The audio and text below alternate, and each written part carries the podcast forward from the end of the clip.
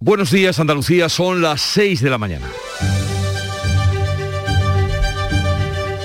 Despierta tu mente, descubre la realidad. En Canal Sur Radio, La mañana de Andalucía con Jesús Vigorra. En la antesala de este primer fin de semana de noviembre, la OMS advierte del aumento de contagios por coronavirus, epidemia que sigue aquí, contagiando y matando, y cómo Europa puede ser el epicentro de esta tendencia.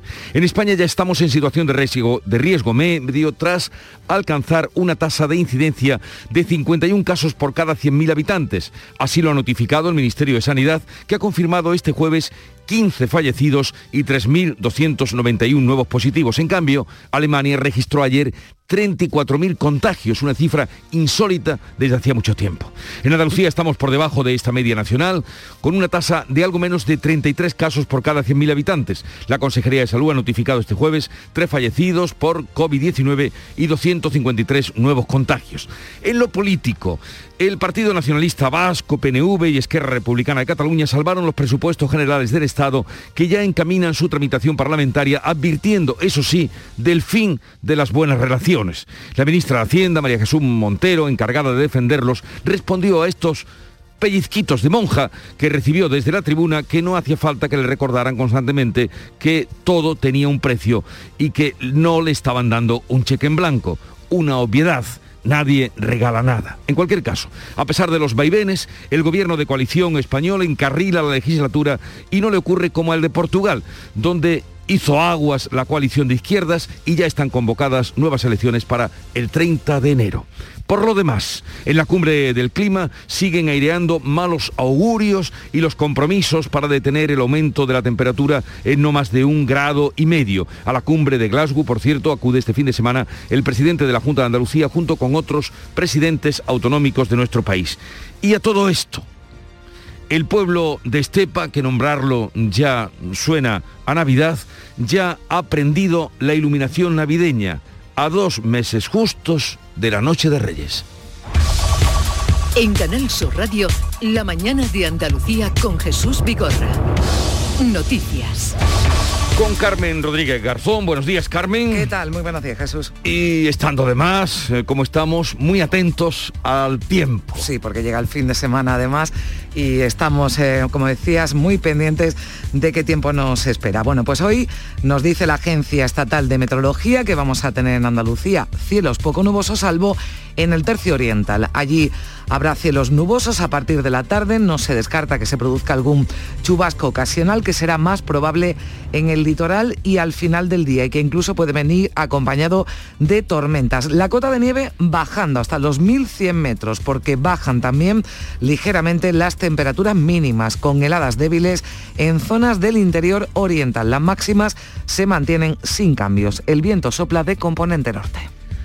Y España, mm, vamos a contarle la actualidad este día, vuelve a estar en riesgo medio por COVID tras superar de nuevo la tasa de incidencia de los 50 casos por cada 100.000 habitantes. Esto quiere decir que estamos en riesgo medio. En cambio, Andalucía se sitúa por debajo de 33. Sí, aunque han aumentado los positivos en las últimas horas en nuestra comunidad, la Consejería de Salud notificaba este jueves 253 nuevos contagios y tres fallecidos por COVID, pero esa tasa de incidencia, como apuntaba, sigue en descenso. 32,9 casos por 100.000 habitantes es de 51,6 en todo el país. La ministra de Sanidad advierte de la nueva variante Delta Plus que va ganando terreno en otros países de nuestro entorno. Ya la variante Delta es dominante en su totalidad, cercano ya al 100%, y que eh, la conocida como eh, AI 4.2 que algunos le denominan Delta Plus, pero que realmente es la AY 4.2, se ha identificado hasta la fecha en torno a un 5 o 6%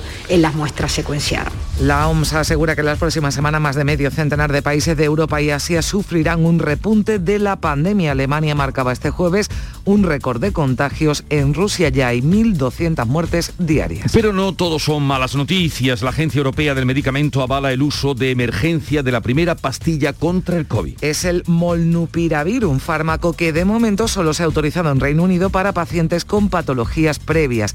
Esta pastilla es un simple antigripal, pero se ha visto eficaz eficaz para frenar la expansión del virus, mantener baja la carga viral y en consecuencia reducir la hospitalización y las muertes. Mientras tanto, como estamos entrando y nos estamos preparando para una nueva ola de la pandemia, consideramos dar apoyo científico para respaldar el uso de emergencia en los estados. Ya en Andalucía, el presidente de la Junta vuelve a apelar al entendimiento entre las fuerzas políticas para conseguir un acuerdo sobre los presupuestos. Juanma Moreno, que volvía a coincidir anoche con Juan Espadas, insistía en la importancia del diálogo. Hablemos, dialoguemos, acordemos, intentemos. Oye, puede algunas veces se llega a acuerdo y otras no, pero siempre hay que dar la imagen hay que proyectar la posibilidad de entenderse y de alcanzar acuerdo por el futuro de los ciudadanos y por encima de las posiciones legítimas que cada uno tenemos. No hubo respuesta en esta ocasión del líder del PSOE andaluz que sí recogió el guante el pasado miércoles en otro acto en Sevilla en el que ambos coincidieron. Y el PSOE andaluz celebra este fin de semana su congreso regional en Torremolinos y ya sabemos que Ángeles Ferri será la número dos del partido. Juan Espada recupera la figura del vicesecretario general, vicesecretaria en este caso, que va a ocupar la jienense, que es actual portavoz socialista en el Parlamento Parlamento andaluz, mientras que el histórico dirigente granadino Manuel Pesi se convertirá en presidente, con lo que el PSOE de Granada copará la presidencia y también la Secretaría de Organización. Estarán en la Ejecutiva además los actuales líderes provinciales de Sevilla, Málaga, Córdoba y Cádiz, que no van a optar a la reelección. Así se va, se va a facilitar un relevo de consenso.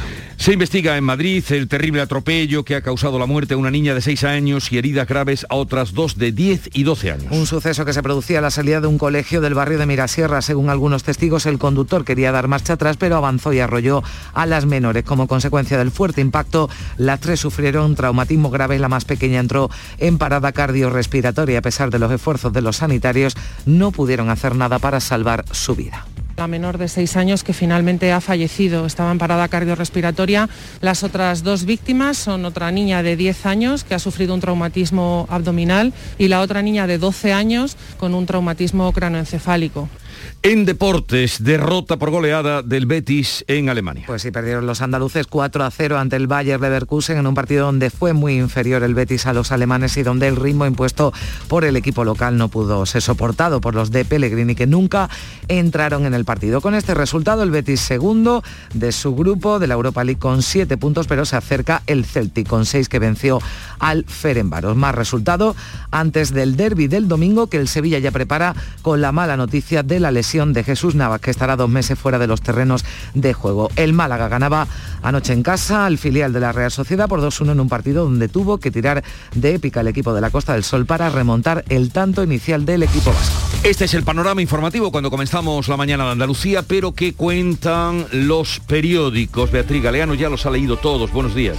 Buenos días, pues hoy es uno de esos días en el que no se repite ni un solo tema en las portadas de la prensa nacional. Cada uno va con un asunto. ABC, los funcionarios señalan al equipo de Marlasca por el crimen del ardero. Dicen, critican la obsesión por mejorar la estadística de presos en tercer grado. En el país, un asunto que tiene que ver con la Comunidad de Madrid, medio millón de madrileños en lista de espera de hasta 18 meses y sin temor a unos reyes sin juguetes. Las empresas, dice el país, tranquilizan ante la crisis de suministro y ven excesiva la alarma. Llevamos varios días también ya hablando del asunto. En el mundo, Sánchez y Díaz se someten a la reforma laboral que exige la Unión Europea. Sigue el mundo hablando hoy de la reforma laboral y de, de esos problemas entre Pedro Sánchez, Yolanda Díaz y Nadia Calviño. En la prensa de Andalucía destacamos dos titulares. En el sur de Málaga, Málaga registra peticiones de eutanasia sin que exista aún una comisión que las autorice. Eso era una denuncia que hacía esta semana Derecho por una muerte digna en Andalucía y que ahora centra el sur de Málaga en su provincia. Y por último, la voz de Almería, el confinamiento disparó los casos por violencia machista. El Instituto de la Mujer recibió, fíjate, casi un 300% más de usuarias por maltrato en lo peor de la pandemia. Y la agenda informativa, Ana Giraldez. Pues tenemos que empiezan las primeras ponencias del decimocuarto Congreso Regional del PSOE en Málaga. Hoy el presidente del Gobierno asiste en La Palma a la reunión de la Comisión de Seguimiento del Volcán Aquí más cerquita, Renault presenta en Sevilla su primer proyecto de economía circular dedicado de forma integral a la movilidad en España. También en Sevilla el traslado del Señor del Gran Poder desde la parroquia de Santa Teresa hasta la catedral, que será esta tarde a las 4. Y en Almería comienza el foro Andalucía Futura libre de impuestos y trámites administrativos y será en el Círculo Mercantil. Pues así viene este viernes 6 y 10 minutos en el que vamos a hacernos eco. Bueno, suena ya la música que nos llega de Canal Fiesta Radio.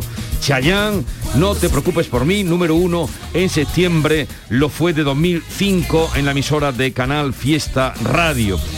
Pero antes vamos a saber cómo ha despertado la mañana de Andalucía. Hoy el que tomaba el pulso a ese despertar era Juan Antonio Jurado. Buenos días. Muy buenos días, familia laboral. ¿Cómo ha ido todo? Qué frío. Bastante bien, bastante bien. Desde bien tempranito, sí es verdad. Pues mira, hoy hemos preguntado a nuestros oyentes cómo afrontan eh, ese minuto heroico a la hora de levantarse de la cama con las temperaturas que van bajando y con ese trayecto de la cama a la ducha. Es temible. Hemos recordado el estreno de la película de Matahari en Barcelona en 1932 con Greta Garbo al frente del reparto, la declaración de Doñana como patrimonio de la humanidad y la proclamación del boxeador de Alosno, de Huelva, eh, Pedro Carrasco como tercer campeón mundial español de peso ligero. Por cierto, hoy Día Mundial de la Concienciación ante los Tsunamis, la lengua romaní, el Día de los Cuidadores y el Día del Payaso. El, día que tantas eh, alegrías nos han propiciado en nuestra infancia y también a los niños. Y Argar Funkel que cumple 80 años. Ah, felicidades. Buen fin de semana. Juan Antonio. Chayán, número uno en septiembre de 2005 en la emisora hermana de Canal Fiesta Radio, La Mañana de Andalucía. Hoy nos vamos a asomar a a Sierra Nevada. A ver, están fabricando nieve ya. Exactamente, eso y veremos a ver si ya no caen y ya se adelanta este año porque lo estamos contando y lo están notando ya seguro nuestros oyentes en toda Andalucía ese descenso de las temperaturas, esas lluvias que se anuncian además hoy en la mitad oriental y que pueden ser de nieve por encima de los 1100 metros, así que... Y vamos a hablar con el presidente de la Sociedad Española de Neumología y Cirugía Torácica, Carlos Jiménez Ruiz, doctor Jiménez Ruiz. Eh, que ha sido un azote siempre para el tema del tabaquismo y la legislación que eh, contra el tabaquismo se hizo en España. Ha estado por Andalucía, de hecho está todavía, vino ayer a participar eh, en un foro y lanzó bastantes dardos sobre lo mal que se está llevando el tema del tabaco. Ya saben ustedes las quejas que hay por permitir fumar en las terrazas. Hablaremos de ese asunto con él. Y luego, esto será después de las 9 y también vamos a tener hoy como invitado a Francisco Martínez Cosentino, presidente de la empresa Cosentino de Almería. Tal vez ustedes si miren en su alrededor tendrán eh, pues algún, algún producto, sobre todo en algunas partes de la casa de las que se fabrican con esa marca. El rey le entregaba hace unos días el premio de España a la trayectoria empresarial y con este empresario muy reconocido y una proyección internacional vamos a hablar después de las nueve. Sí, el otro día le preguntabas además a José Luis Manzanares, ¿no? el, presidente de Ayesa, mm, por cómo estaba el empresariado en Andalucía y ponía el ejemplo ¿no? de, Cosentino como bueno pues cada como, como ejemplo no para, para, para los empresarios andaluces y para los eh, emprendedores. Desde luego el reconocimiento no solo en Andalucía en España y a nivel internacional. Hablaremos con él eh, en el tema de participación hoy toca cambio de ropero mm, es lo propio este es uno de los esos eh, tradicionales que llegan con esta fecha y con Joaquín Moekel atenderemos las quejas que nos hacen llegar nuestros oyentes. Luego de las 11 de la mañana vamos a hablar dentro de esa Andalucía eh, placentera pero recóndita con Bernardo Ruiz hablaremos de los fogones de Andalucía y terminaremos, también hablaremos de los premios taurinos que da esta casa, Carrusel Taurino de Juan Ramón Romero y terminaremos con la visita del duende flamenco. Duende callejero, eso. Duende callejero.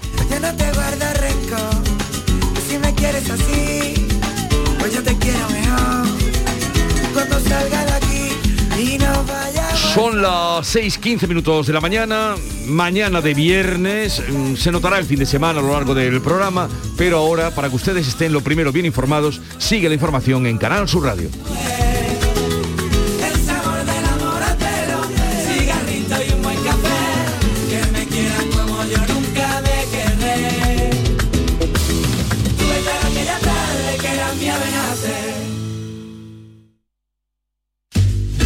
Cocido de versa cocinado con aneto quita el sentido.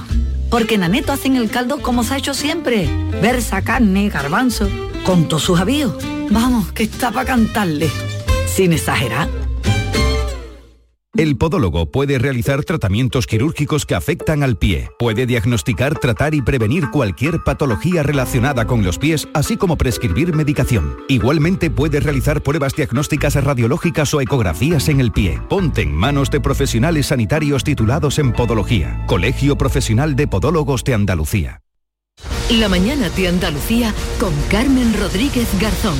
Canal Sur Radio. Seis y cuarto, España, lo venimos contando, vuelve a estar en riesgo medio por coronavirus tras alcanzar este jueves una tasa de incidencia de 51,6 casos por cada 100.000 habitantes. Así lo ha notificado el Ministerio de Sanidad que ha confirmado este jueves 15 fallecidos y 3.291 nuevos positivos. Actualmente hay 1.800 pacientes ingresados por COVID en toda España, 400 de ellos en la SUCI. Aquí en Andalucía, la Consejería de Salud notificaba este jueves tres fallecidos por COVID, 253 nuevos contagios, hay 174 personas ingresadas en los hospitales andaluces y la tasa de incidencia en el caso de Andalucía se aleja de esa cifra de riesgo medio en España, ha bajado ligeramente, incluso estamos eh, eh, por debajo de los 33 casos, 32,9 casos por cada 100.000 habitantes. Pide la ministra de Sanidad que no bajemos la guardia porque la variante Delta es la predominante en España y su hermana, la Delta Plus, va ganando ya también terreno como lo hacen otros países vecinos. En este sentido, el consejero de Salud, Jesús Aguirre, considera que la Delta Plus de momento no está incrementando los contagios en Andalucía. Esto se debe al alto porcentaje de vacunación en nuestra tierra y es que casi el 91% de la población diana ya está inmunizada. Como la cepa Delta Plus, ahora mismo con pequeña incidencia a nivel de Andalucía, con una incidencia de un 15% a nivel de Reino Unido, pero una cepa que no nos preocupa en absoluto teniendo, o nos preocupa poco teniendo en cuenta el volumen tan grande de vacunación que tenemos aquí y de buena vacunación. La Organización Mundial de la Salud asegura que en las próximas semanas un total de 53 países en Europa y Asia Central se enfrentan a la amenaza real de un repunte de la pandemia o ya incluso están sufriendo una nueva ola de contagios. La causa de esta recaída se atribuyen al levantamiento de las medidas de prevención. Todo esto unido a las bajas tasas de vacunación que se dan en esos eh, países. El segundo país de la Unión Europea con menos población vacunada, Rumanía, registra más de 400 muertos diarios desde hace tres semanas. También datos alarmantes en Rusia, donde se registran por primera vez cerca de 1.200 muertos diarios. El jefe de estudios clínicos de la Agencia Europea del Medicamento, Fergus Sweeney, lo ha advertido de esta forma. Es muy importante que se complete la pauta de vacunación. Es importante que todos estemos vacunados porque nadie está protegido hasta que todo el mundo está protegido.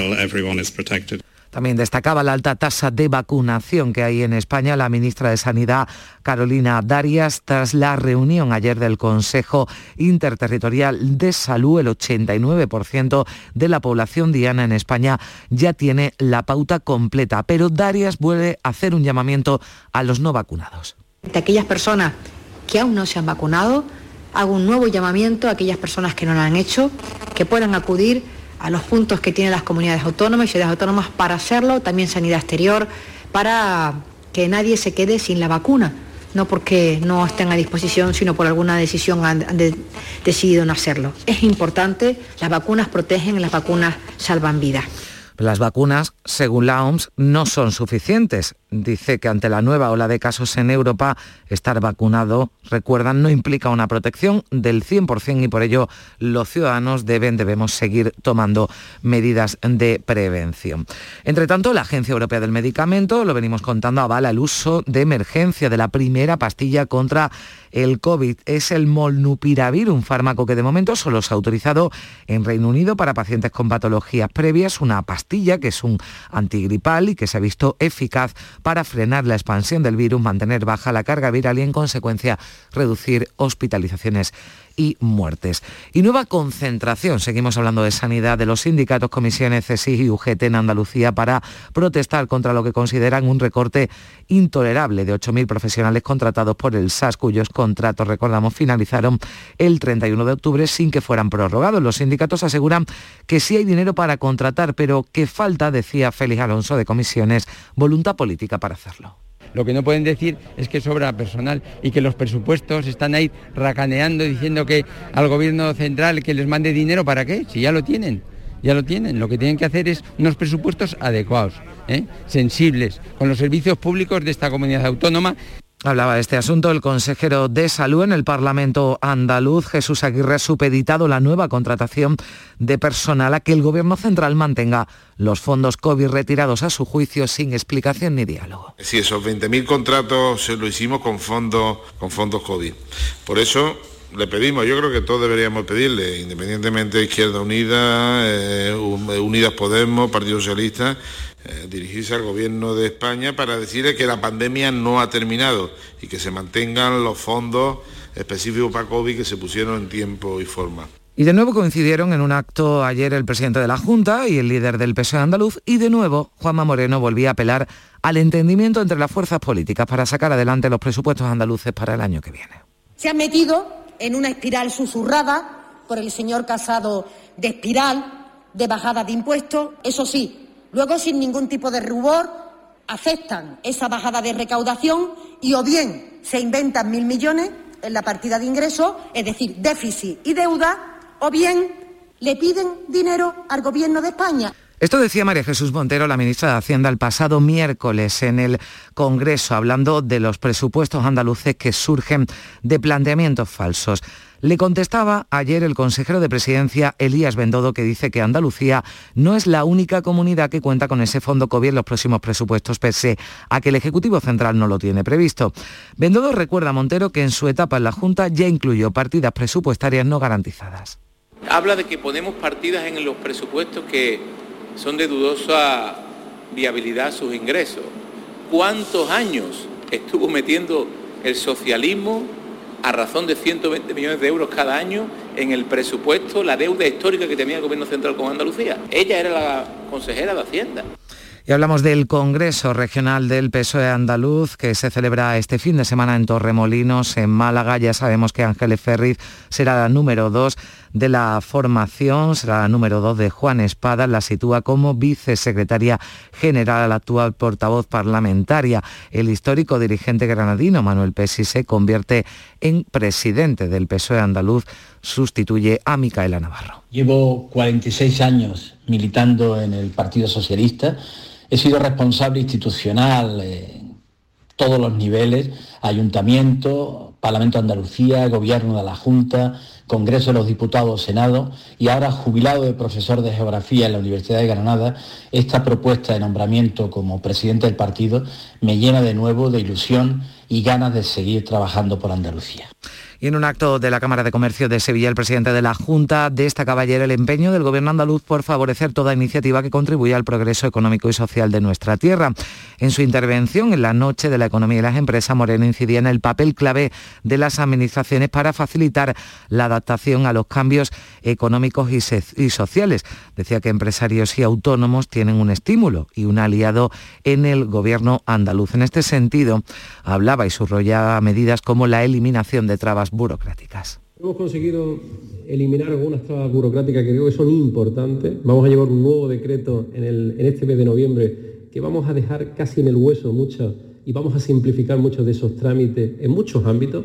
O por ejemplo la lista, esa ley que va a simplificar con una responsabilidad, una declaración de responsabilidad por parte del que quiere iniciar ese proyecto. En definitiva, vamos a intentar aclarar, hacer marcos mucho más seguros y más simples. Antes en Córdoba, en el vigésimo Congreso de la Confederación Española de Directivos y de Ejecutivos, el presidente de la Junta dice que Andalucía aspira a ser una fuerza motriz en la transformación económica y social que se ha emprendido dentro del mayor proceso de recuperación socioeconómica del último siglo. Un congreso, este de los directivos y ejecutivos, que clausuraba el rey Felipe VI. Su mensaje su eh, discurso estuvo centrado en la crisis económica generada por la pandemia. Instaba el monarca a los empresarios a trabajar juntos para garantizar la recuperación, posible, decía, gracias a las vacunas.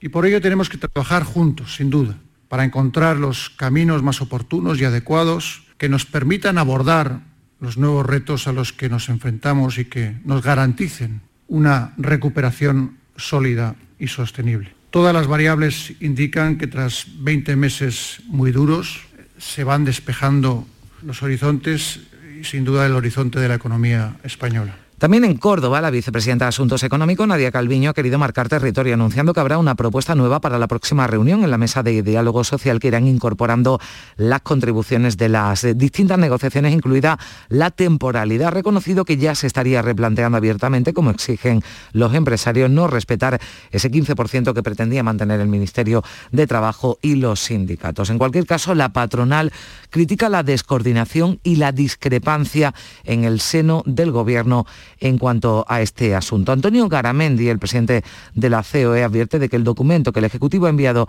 a Bruselas no habla en ningún momento de derogar la reforma laboral. Eh, me reafirmo en lo que digo, es decir, cuando estamos hablando de la reforma laboral, están encima de la mesa eh, papeles y cosas que Europa no está pidiendo, o sea, lo digo con toda claridad. Y mi sorpresa también es ayer cuando en la mesa ha venido el mismo papel que estaba hace un mes. Por tanto, eh, bueno, pues no sé si el gobierno se ha coordinado o no se ha coordinado, pero seguimos con el mismo papel que teníamos exactamente hace 15 días. La vicepresidenta y ministra de Trabajo, Yolanda Díaz, insiste en que se va a cambiar lo legislado por el Partido Popular.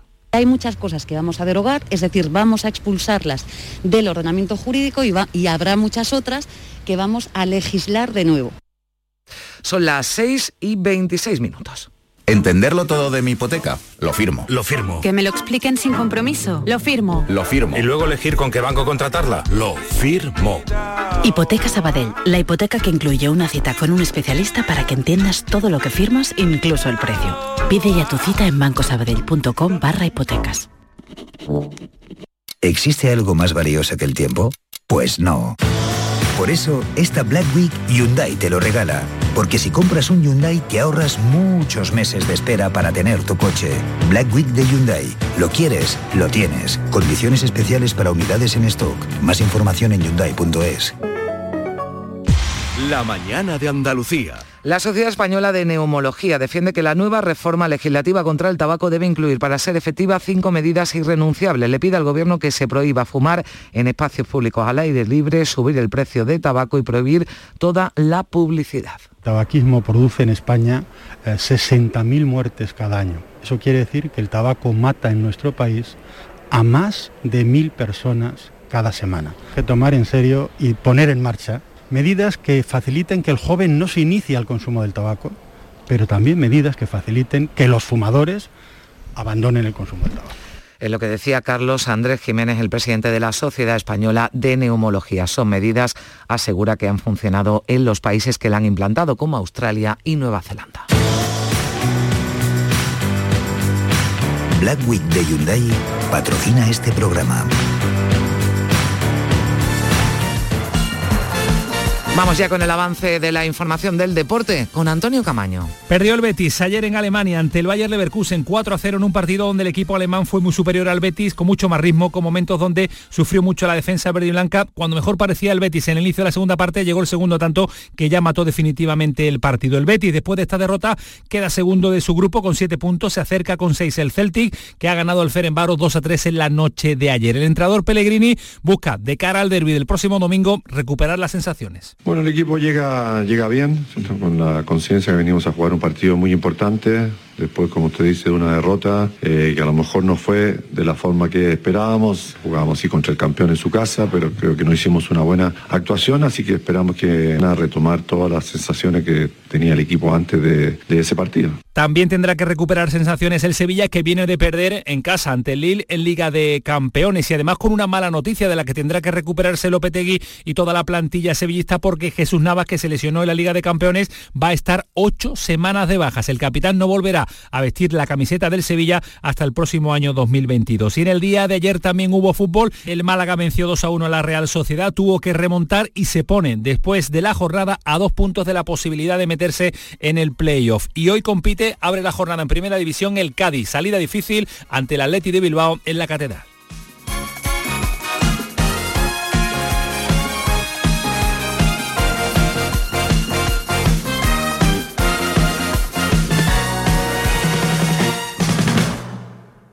¿Existe algo más valioso que el tiempo?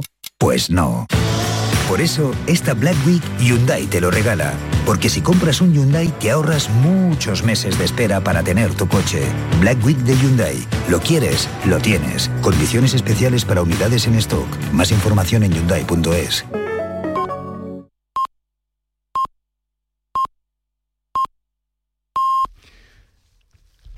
Andalucía son las seis y media de la mañana. La mañana de Andalucía con Jesús Vigorra. Y con Carmen Rodríguez Garzón repasamos los titulares que contienen la actualidad de este día. La vacunación mantiene a raya el COVID en Andalucía, mientras España en su conjunto vuelve a estar en riesgo medio de contagio. Los últimos datos apuntan a una tasa de incidencia a 14 días en España de 51,6 casos por cada 100.000 habitantes. En Andalucía la tasa ha bajado ligeramente de los 33 casos por cada 100.000. El presidente de la Junta subraya el compromiso del gobierno de la Junta con los empresarios y los autónomos. Juanma Morena ha destacado en la Cámara de Comercio de Sevilla que el gobierno andaluz está trabajando en la reducción de los trámites burocráticos para atraer a los inversores y hacer más competitiva Andalucía.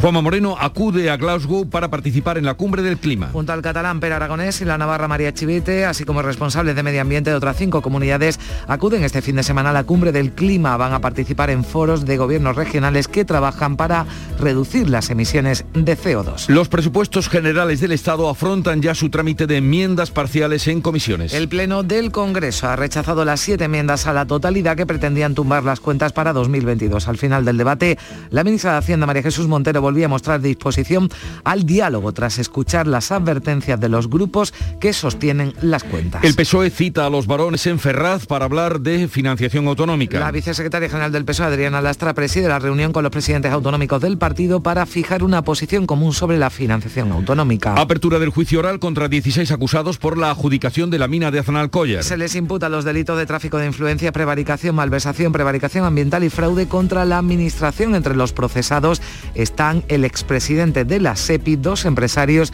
y 13 funcionarios de la Junta. El presidente del gobierno, Pedro Sánchez, realiza su sexta visita a La Palma desde que comenzara la erupción del volcán en Cumbre Vieja. La actividad del volcán de La Palma se ha incrementado en las últimas horas con un repunte en la emisión de dióxido de azufre y dióxido de carbono. La lluvia prevista para mañana no es una buena noticia para los vecinos por el peligro de derrumbe de los tejados que acumulan toneladas de ceniza. Muere una niña y dos están heridas graves al ser atropellada junto al colegio. Se ha ocurrido en Madrid, en el barrio madrileño de Mirasierra. Una niña de 6 años ha muerto tras dos de 10 y 12 años han resultado heridas graves a ser atropellada junto a un colegio. El despiste de una madre parece que fue la que causó el que causó el atropello mortal. La sanidad pública cubrirá tratamientos de fertilidad para lesbianas y trans. La ministra de Sanidad va a firmar este viernes la orden ministerial para la que las mujeres sin pareja, lesbianas, bisexuales y trans con capacidad de gestar puedan acceder a la reproducción humana asistida en el sistema sanitario público. El precio de la luz se mantiene casi estable y será del 171,45 euros el megavatio hora. La luz apenas baja a 46 céntimos, el precio más bajo será entre las 4 y las 5 de la tarde, cuando se van a pagar algo más de 138 euros,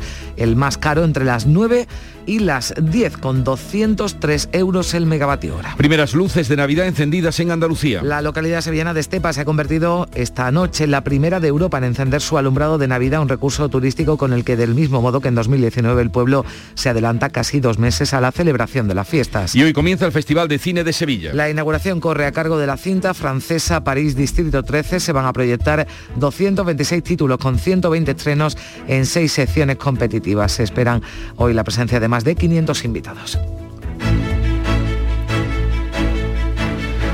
Hoy el Santoral nos remite a María de los Ángeles Guerrero González. ¿Qué te dice ese nombre? María de los... Piensa, sí. María de los Ángeles, Guerrero, González, Santa y primero Sor. Ah, Sor Ángela, vale. A ver, Jesús, que ya estamos abiertos. ya tengo, aquí tenemos No, aquí lo justito para pensar. Era, ¿eh? era una prueba, yo me hubiera quedado como tú. Sí, Eh, ah, bueno, vale. María de los Ángeles Guerrero González es Santa Ángela de la Cruz. Hoy se venera su vida, su obra. Eh, Sí. Ya saben, una monja sevillana muy querida. Intentó entrar en las Carmelitas Descalzas, no la dejaron y entonces ella montó, creó las Hermanas de la Caridad, que acabó fundando las Hermanas de la Cruz. Bueno, pues ya, ya no se me va a olvidar. Ya que nos hemos entrado, María. Ángeles. A ver, hoy se recuerda este 5 de noviembre que en 1971, lo apuntaba ante nuestro compañero Juan Antonio Jurado, que el boxeador Pedro Carrasco se proclamaba campeón mundial en la categoría de peso ligero, de eso hace 50 años. Y tal día como hoy, el Parque de Doñana fue declarado Patrimonio de la Humanidad por parte de la UNESCO, fue en el año 1994, cuando se declaró Patrimonio de la Humanidad. Bueno, ya veíamos creo que era ayer, ¿no? En la prensa o antes de ayer, ¿no? Esas imágenes de, de Doñana, ¿no? Mm. Eh, afectada por esa sequía, ¿no? Que Sí. ya eh, pues de- que ya sufre, ¿no? Buena parte de, de Andalucía y que también lógicamente se, se nota, ¿no? En este enclave. Eh, El año pasado cuando hacíamos aquello de los lunes y la felicidad, ¿no? Sí. Pues hoy va a ser el viernes. Pues mira, se agradece. por eso, porque además se cuentan las horas. Es una cita muy, yo creo que muy bonita. A, lo mejor alguna vez te la han dicho y si no, pues eh, seguro que te lo habrán dicho. Si viene, le pregunta, eh, es del Principito, de Saint-Exupéry, y con el aviador en el diálogo le pregunta eh, qué es la felicidad. Y dice él en su ingenuidad, si vienes, por ejemplo, a las 4 de la tarde, empezaré a ser feliz desde las 3. Oh, qué Bonita, bonito, ¿eh? Qué bonito. Bonita. Qué bonito. Bueno, pues eh, si alguien nos han dicho que se lo diga, Que se lo diga. Y si no, adelántense ustedes. claro. Pues si vienes, por ejemplo, antes a las 4 de la tarde, empezaré a ser feliz desde las 3. Oh. Y vamos a ver qué nos dice de la realidad de la felicidad o de los sueños de felicidad a la realidad de la prensa de hoy. Beatriz Galeano de nuevo. Pues sí, vamos a la, a la realidad. Hoy la prensa con mucha variedad de temas no se repiten las portadas de ningún medio nacional. ABC, por ejemplo, titula Los funcionarios señalan al equipo de Marlasca por el crimen del Ardero. Dice este periódico, critican la obsesión por mejorar la estadística de presos en tercer grado. En el país, medio millón de madrileños en lista de espera de hasta 18 meses. Son los efectos de la pandemia que, dice el país, agravan la situación y la saturación de la sanidad pública madrileña. También en el país, las empresas tranquilizan ante la crisis de suministros sin temor a unos reyes sin juguetes, para que nos vayamos tranquilizando después de lo que llevamos hablando de suministros durante la última semana. En la vanguardia, el PSOE ofrece su apoyo al PP para aislar a Vox y en el mundo, Sánchez y Díaz se someten a la reforma laboral que exige la Unión Europea. La reforma laboral es otro de los temas de la semana. En cuanto a la prensa de Andalucía, pues Málaga registra peticiones de eutanasia sin que exista aún la comisión que las autorice, lo dice el sur de Málaga. La voz de Almería, el confinamiento disparó los casos por violencia machista. El Instituto de la Mujer recibió casi un 300% más de usuarias por maltrato en lo peor de la pandemia. En Diario de Córdoba, el rey llama a trabajar juntos para lograr una recuperación sólida. Son las palabras de Felipe VI ayer en ese Congreso de Empresarios y de Directivos que se celebraba en Córdoba. En la voz de Cádiz, Sevilla y Cádiz son las dos provincias que reciben mayor inversión de la Junta. Se sigue hablando de los presupuestos, de ese detalle que están haciendo de los presupuestos los consejeros por las distintas provincias. También ese el mismo asunto en Diario de Sevilla. La Junta prevé en el presupuesto acabar la reforma del hospital militar. Más positivo Huelva Información hoy. Huelva lidera el crecimiento económico de Andalucía en el segundo trimestre. En Granada hoy la Universidad de Granada advierte de problemas de personal con las cuentas de la Junta. Y en Diario Jaén la subdelegación coordina el dispositivo de seguridad para la próxima campaña de recolección de la aceituna. Vamos a terminar con algo un poquito más positivo. Trae el sur de Málaga, ¿no? Ya que has hecho tú esa cita tan bonita, pues los niños de La Palmilla tendrán su propia orquesta, por Ah. lo menos vamos a acabar con mejor sabor Y- y, de boca que reforma laboral y etcétera. Una, una manera etcétera. de disfrutar además eh, aprendiendo y, y haciendo felices a los demás como en la es, música. Eh, que lleguen pronto las 3 de la tarde. Por lo de la cita te digo. Empezaremos a ser Bueno, felices a las dos. Eso a es, las dos. Eso es, será a las dos. Os ha gustado, ¿eh? Hasta Veo que os ha gustado. Sí, sí, Eh, 6.39 minutos de la mañana, sigue la información en Canal Sur Radio. La mañana de Andalucía. Foro Flamenco de Canal Sur. Este 5 de noviembre descubre tres grandes del flamenco. Carmen Herrera al baile, Santiago Lara a la guitarra y Jesús Méndez al canto. Foro Flamenco de Canal Sur. Desde las 7 de la tarde en el Teatro Fundación Cajasol de Jerez. Las invitaciones se podrán recoger los días 3, 4 y 5 de noviembre en el auditorio de la Fundación Cajasol de Jerez, en Avenida Ingeniero Ángel Mayo número 20, de 10 de la mañana a 7 de la tarde. Foro Flamenco de Canal Sur, con el patrocinio de la Fundación Cajasol. ¿Entenderlo todo de mi hipoteca? Lo firmo. Lo firmo. Que me lo expliquen sin compromiso. Lo firmo. Lo firmo. Y luego elegir con qué banco contratarla. Lo firmo. Hipoteca Sabadell, la hipoteca que incluye una cita con un especialista para que entiendas todo lo que firmas, incluso el precio. Pide ya tu cita en bancosabadell.com barra hipotecas. La mañana de Andalucía con Carmen Rodríguez Garzón. Canal Sur Radio. 7 menos 20 minutos de la mañana, los presupuestos generales del Estado afrontan ya su trámite de enmiendas parciales en comisión tras haber rechazado el Pleno las siete enmiendas a la totalidad presentadas. Siete vetos que pretendían tumbar las cuentas para el año que viene. Pero Esquerra Republicana avisa al Gobierno de que necesita sus 13 votos para la aprobación final y también para agotar la legislatura. Esto es lo que decía Gabriel Rufián, el portavoz de la formación. olvidan que aún dependen de los mismos y de las mismas para las mismas cosas. Señores del Gobierno, calculen bien sus fuerzas, porque yo no sé si les queda gasolina en los motores para tanto viaje. Llegaba la respuesta por parte de la ministra de Hacienda, María Jesús Montero, que volvía a mostrar disposición al diálogo tras escuchar esas advertencias de los grupos que sostienen las cuentas. Valoraba así el esfuerzo del gobierno de coalición. Y sobre todo creo que el gobierno de coalición ha aportado a este país, a la sociedad española, lo que más necesitábamos, la estabilidad, la confianza y la esperanza. A las intervenciones de Esquerra, también de Bildu, se referían PP y Ciudadanos que lamentaban que las cuentas no hayan sido devueltas al gobierno. Cuca Gamarra y Mundo Val han señalado que se trata de una mala noticia porque denuncian que los presupuestos no son los que necesita España por las concesiones que suponen a los grupos que los apoyan. Decía Gamarra, aludía directamente al mensaje de Gabriel Rufián para criticar el precio que puede suponer la aprobación del proyecto del Ejecutivo de coalición. Esa gasolina que le va a pagar Pedro Sánchez a lo largo del resto de la tramitación presupuestaria, a través de enmiendas parciales, lo vamos a pagar todos los españoles. Y no estamos pagando nuestro futuro, estamos pagando con nuestro futuro que Pedro Sánchez siga en la Moncloa. Y más cosas, las sentencias del Tribunal Constitucional son tardías y por ello el Alto Tribunal no cumple con la diligencia que debe. Es lo que contaba, señalaba ayer anoche en el Mirador de Andalucía de Canal Sur Radio el catedrático de Derecho Constitucional de la Universidad de Granada, Agustín Ruiz Robledo. En su opinión, los recientes fallos sobre el estado de alarma, las plusvalías o sentencias de índole política hacen cuestionar la capacidad de arbitraje del Constitucional. El Tribunal Constitucional es un árbitro y no está cumpliendo su tarea con la diligencia que debería cumplirla, porque está dictando sentencias muy tarde y tan tarde que su efecto político es mínimo. Nos quedamos en los tribunales porque un juzgado de Sevilla ha ordenado la apertura de juicio oral contra los 16 investigados en la causa por las presuntas irregularidades en la adjudicación a Minorbis del concurso para la reapertura de la mina de Aznalcóllar. Entre los procesados se encuentra el que fuera presidente de la SEPI, Vicente Fernández, y también la exdirectora general de Minas de la Junta, María José Asensio. La audiencia de Sevilla además ha condenado de dos años, a dos años y tres meses de cárcel y también a cuatro de inhabilitación absoluta al expresidente de la empresa de capital de riesgo Invercaria, Tomás Pérez Sauquillo, por un delito continuado de malversación de caudales eh, públicos.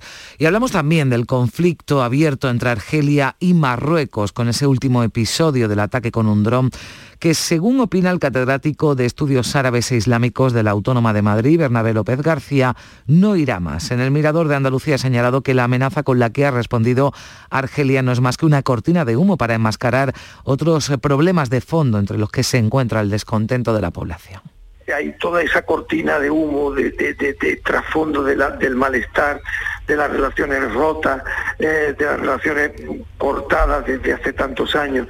Y, y, en el fondo yo creo que hay, como he dicho al principio, bastante, bastante palabrería. Y hoy el presidente del Gobierno, Pedro Sánchez, realiza su sexta visita a La Palma desde que comenzara la erupción del volcán en Cumbre Vieja. Los científicos están muy pendientes de su evolución para saber si esos datos positivos de los que hablaban el miércoles fueron una anécdota o marcan una tendencia que permita sacar conclusiones sobre la duración de esta catástrofe natural. Aunque la actividad del volcán se ha incrementado en las últimas horas con un repunte en la emisión de dióxido de azufre, también de CO2, la lluvia prevista para mañana no es una buena noticia porque los vecinos vecinos ven el peligro de derrumbe de los tejados que acumulan toneladas de ceniza. También hablamos de ese terrible suceso ocurrido en Madrid, donde una niña de 6 años ha muerto, tras dos de 10 y 12 años se encuentran heridas de gravedad tras ser atropelladas en la tarde de este jueves por un vehículo en la salida de un colegio del barrio de Mirasierra.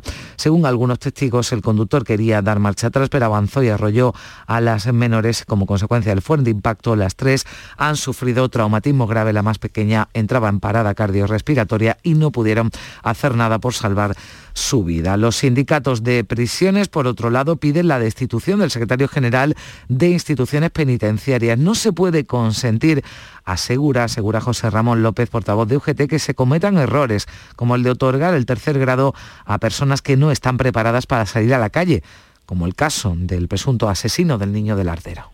Cuando una junta de tratamiento que conoce a un preso de hace 20 años, 20 años que estuvo en el centro penitenciario del Hueso, dice que no puede salir en tercer grado, no es de recibo que desde Madrid, desde la Secretaría General y despachándose con tres líneas en un informe, se pase a tercer grado a este señor el Tribunal Supremo rechaza el indulto total a Juana Rivas, pero se divide sobre el parcial, puesto que ya ha cumplido parte de su pena, no es posible la medida de gracia total y según sus abogados el Gobierno tiene ahora la posibilidad de que Juana esté muy pronto en libertad. Y confiamos en que lo conceda eh, porque públicamente relevantes miembros del Ejecutivo se han pronunciado a favor del indulto parcial para Juana Rivas. Son las 6 y 46 minutos de la mañana. Asegurarte en Montepío es muy diferente a hacerlo en otras compañías. Es como formar parte de una gran familia que lleva cuidando de los suyos más de 100 años. Descubre nuestras soluciones en salud, decesos, jurídico, retirada de carnet y mucho más, siempre a los mejores precios. Visita montepíoconductores.com. Montepío lo tiene cubierto. Si me toca la lotería, me iría directa a Florencia, con mi madre que siempre ha soñado con ver de cerca al David en Miguel Ángel. Porque a veces cumplir tus sueños es cumplir el sueño de los demás. 6 de noviembre, sorteo extraordinario de la cultura con 105 millones en premios. Lotería Nacional. Loterías te recuerda que juegas con responsabilidad y solo si eres mayor de edad. La mañana de Andalucía. Canal Sur Radio. Sevilla y Cádiz van a estrenar una nueva estrategia para tratar de erradicar la pobreza. El ministro de Inclusión Social, José Luis Escriba, ha presentado el proyecto piloto entre barrios Amate, en el barrio sevillano. La organización Save the Children va a ser la encargada de ejecutar el plan con una inversión total de 7,6 millones de euros. Va a alcanzar a casi 500 familias en situación de vulnerabilidad en toda España, la mitad de ellas entre las provincias de Sevilla y de Cádiz extraordinariamente ambicioso. Es un proyecto que va a trabajar con familias beneficiarias del ingreso mínimo vital y ayudar a que se extiendan este tipo de actuaciones integrales sobre las familias más vulnerables, en este caso con niños, en todo el territorio. El precio medio diario de la electricidad en el mercado mayorista se va a mantener hoy en los mismos niveles que ayer, en torno a los 171 euros y medio el megavatio hora. Esto apenas supone una reducción del 0,27%. Se trata del octavo día en el que se sitúa por debajo de los 200 euros. El precio más alto entre las 8 y las 9 de la noche,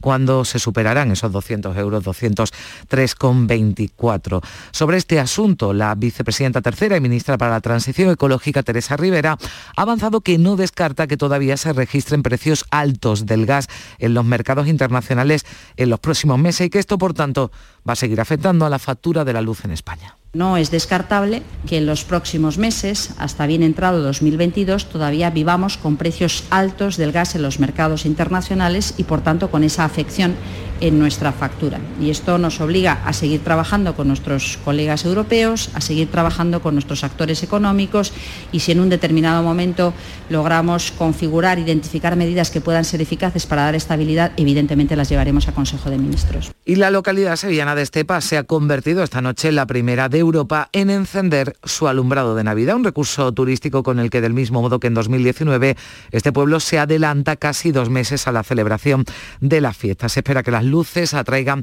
a la mayor cantidad de personas posible al municipio donde sus fábricas de mantecaos trabajan intensamente desde principios de septiembre para poner estos dulces navideños en las casas de todo el mundo. En Canal Sur Televisión, José María Fernández, el presidente del Consejo Regulador Mantecado y Polvorón de Estepa, confía en recuperar las ventas, aunque aún estarán, decía, por debajo de los niveles prepandemia. A los 22 millones de kilos de 2019 no creo que no, no creo, no está previsto que, que lleguemos. Estaremos en la cifra que has comentado al principio y con eso se, se considera ya un éxito después de lo pasado en 2020. Pues ya lo han escuchado, huele y sabe ya a Navidad. Son las 7 menos 10 minutos, se quedan ahora con la información local. En la mañana de Andalucía de Canal Sur Radio, las noticias de Sevilla con Araceli Limón. 9 grados de temperatura tenemos a esta hora de la mañana en Sevilla. Hace fresco ¿eh? y esperamos una máxima cercana a los 19 grados. Los cielos estarán despejados durante todo el día. Y con esta previsión del tiempo, mucho más tranquila que la semana pasada, el Gran Poder se traslada esta tarde desde la parroquia de Santa Teresa en Amate a la catedral. Un recorrido que nos dejará imágenes inéditas. Saldrá a las 4 de la tarde, irá por la avenida Federico Mayo Gallarre, Marqués de Pigman, Gran Plaza y Eduardo Dato. En el puente de San Bernardo tocará la antigua banda del Soria 9 y los bomberos lo iluminarán con el mismo foco, la misma iluminación que utilizan cada miércoles santo para el Cristo de San Bernardo. Seguirá el Gran Poder por la Puerta de la Carne, Santa María la Blanca, la calle San José, Madre de Dios, Fabiola, Mateo Gago, les decía, imágenes inéditas, y la Plaza Virgen de los Reyes, y llegará a la catedral al filo de las 11 de la noche. Por cierto, que a la catedral llegó anoche el paso que el Señor hasta el, momento se ha trasladado en andas. El paso con el que se lo llevarán mañana sábado desde la catedral hasta la Basílica de San Lorenzo. Este era el sonido.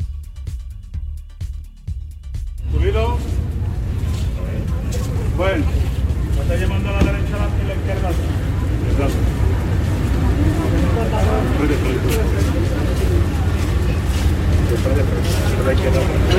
Lo trasladaban, como decíamos anoche, a la catedral ante la sorpresa de los viandantes, de las personas que estaban por la calle o sentados en las terrazas de la zona de San Lorenzo. Lo podrán escuchar todo esto en un programa especial en RAI, en Radio Andalucía Información. Este viernes en Radio Andalucía Información en Sevilla, El Llamador te ofrece la retransmisión especial del regreso del Señor del Gran Poder de Sevilla de su misión a tres barrios Amate, con Francisco José López de Paz. Síguenos por FM en Radio Andalucía Información en Sevilla y por nuestra web y app desde las 3 y media de la tarde.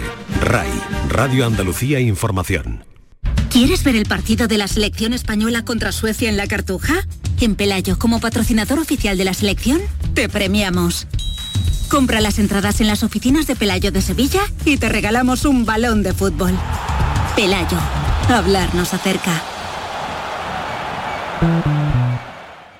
Vuelve al patio de la Diputación la muestra de la provincia. 10 ferias empresariales desde el 16 de octubre al 19 de diciembre. Cerveza artesanal, vinos y licores, joven empresa, mujeres empresarias, nuevas tecnologías, productos y sabores de la provincia. Te esperamos. Conoce tu provincia. Más información en la web prodetour.es. Diputación de Sevilla. En Canal Sur Radio, las noticias de Sevilla. El presupuesto de la Junta contempla para el año que viene 527 millones de euros para la provincia de Sevilla. La puesta en marcha del tranvía de Alcalá con 42 millones y la línea 3 del metro con 4 millones son algunos de los proyectos más destacados. La delegada territorial de Fomento, Susana Cayuelas, ha asegurado que los primeros trabajos de la nueva línea del metro que unirá Pino Montano con Bellavista comenzarán en el 2022. Iniciaremos en el año próximo la licitación de ciertas obras del metro de Sevilla. Esto es lo que nos va a permitir, con los otros dos millones que irán destinados a la continuación de redacción de proyectos, que el Metro de Sevilla por fin, después de tantísimos años de futuribles y de posibilidades, estos presupuestos lo hagan una realidad. También se van a destinar 13 millones de euros para cursos de formación profesional, especialmente enfocados al sector aeroespacial. Ya ayer la Consejería de Educación adjudicó por más de 9,8 millones de euros las obras del nuevo centro de FP Aeroespacial de la Rinconada, donde habrá 900 plazas. Eso es en lo que se refiere al sector aeroespacial. En lo que se refiere al automovilístico, el presidente de la Junta visita hoy la factoría Renault de Sevilla para conocer el proyecto de economía circular, un proyecto pionero eh, que la compañía va a poner en marcha. Hace unas horas tan solo en la noche de la economía y las empresas, un evento organizado por la Cámara de Comercio, Juanma Moreno eh, ha incidido en el papel de las administraciones para facilitar, ha dicho, la adaptación a los cambios económicos y también la eliminación de barreras burocráticas. Por ejemplo, la lista, esa ley que va a simplificar con una responsabilidad, una declaración de responsabilidad por parte del que quiere iniciar ese proyecto. En definitiva, vamos a intentar aclarar, hacer marcos mucho más seguros y más simples. Las 6 y 54. ¿Quieres hacer algo por el medio ambiente en tu ciudad? Únete a Reciclos. Reciclos es el primer sistema de reciclaje digital que te recompensa por cuidar la sostenibilidad del planeta y de tu ciudad. Consigue premios sostenibles reciclando con tu móvil, latas y botellas de plástico de bebidas. Con Reciclos reducirás el CO2 y le darás oxígeno a una Sevilla más verde. Forma parte del reciclaje del futuro. ¿Cómo? Entra en reciclos.com. Contamos contigo. Una iniciativa del Ayuntamiento de Sevilla, Lipasam y Ecoembes. Juntos cuidamos Sevilla.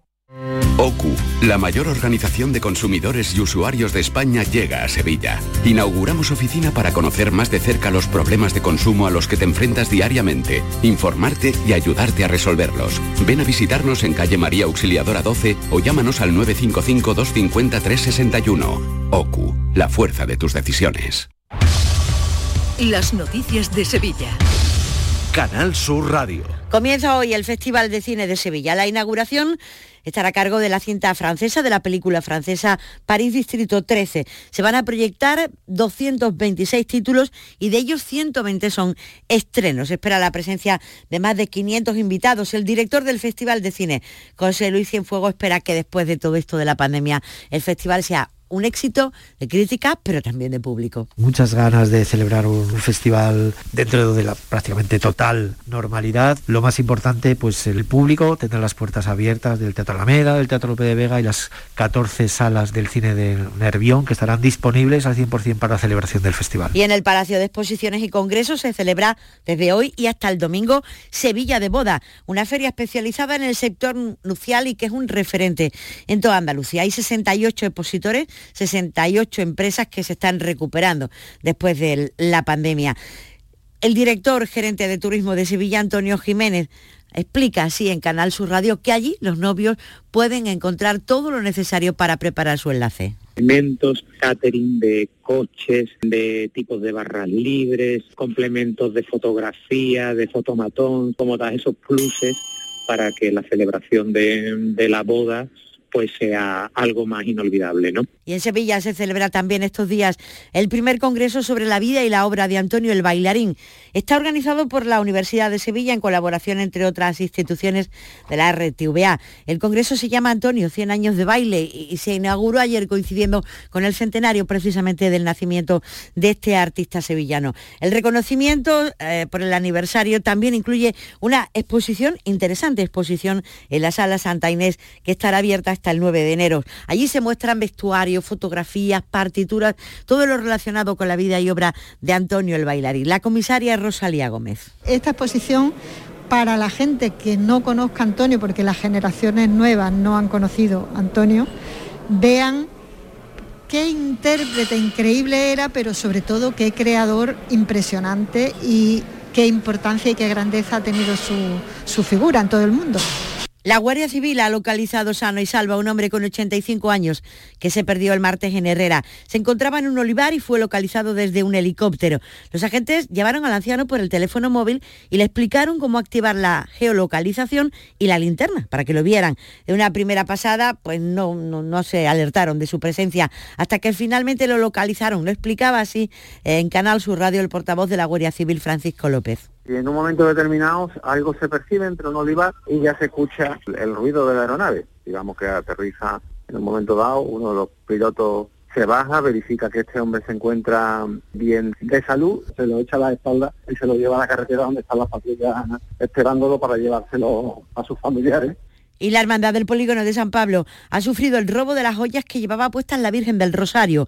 El hurto lo grabaron las cámaras de seguridad que vieron como un hombre se acercaba a la imagen en torno a la una y media de la madrugada y le quitaba el escudo de la unidad militar de emergencia y el corazón eh, con los siete puñales que portaba en el pecho.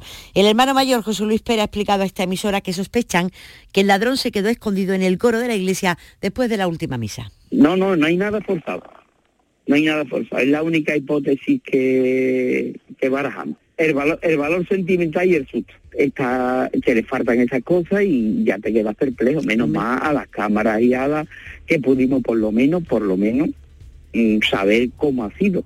Y como han escuchado hace unos minutos, en este pase encendieron anoche las luces de, Navidad. Es un incentivo turístico que el ayuntamiento espera que ayude también a, las visitas y a la venta de los mantecaos. Hoy, por cierto, se inaugura la Feria del Belén, que se ha instalado junto al Archivo de Indias en la capital. Y aquí les han llegado los reyes por anticipados al vecino de Aral, que anoche le tocaron 300.000 euros en la lotería.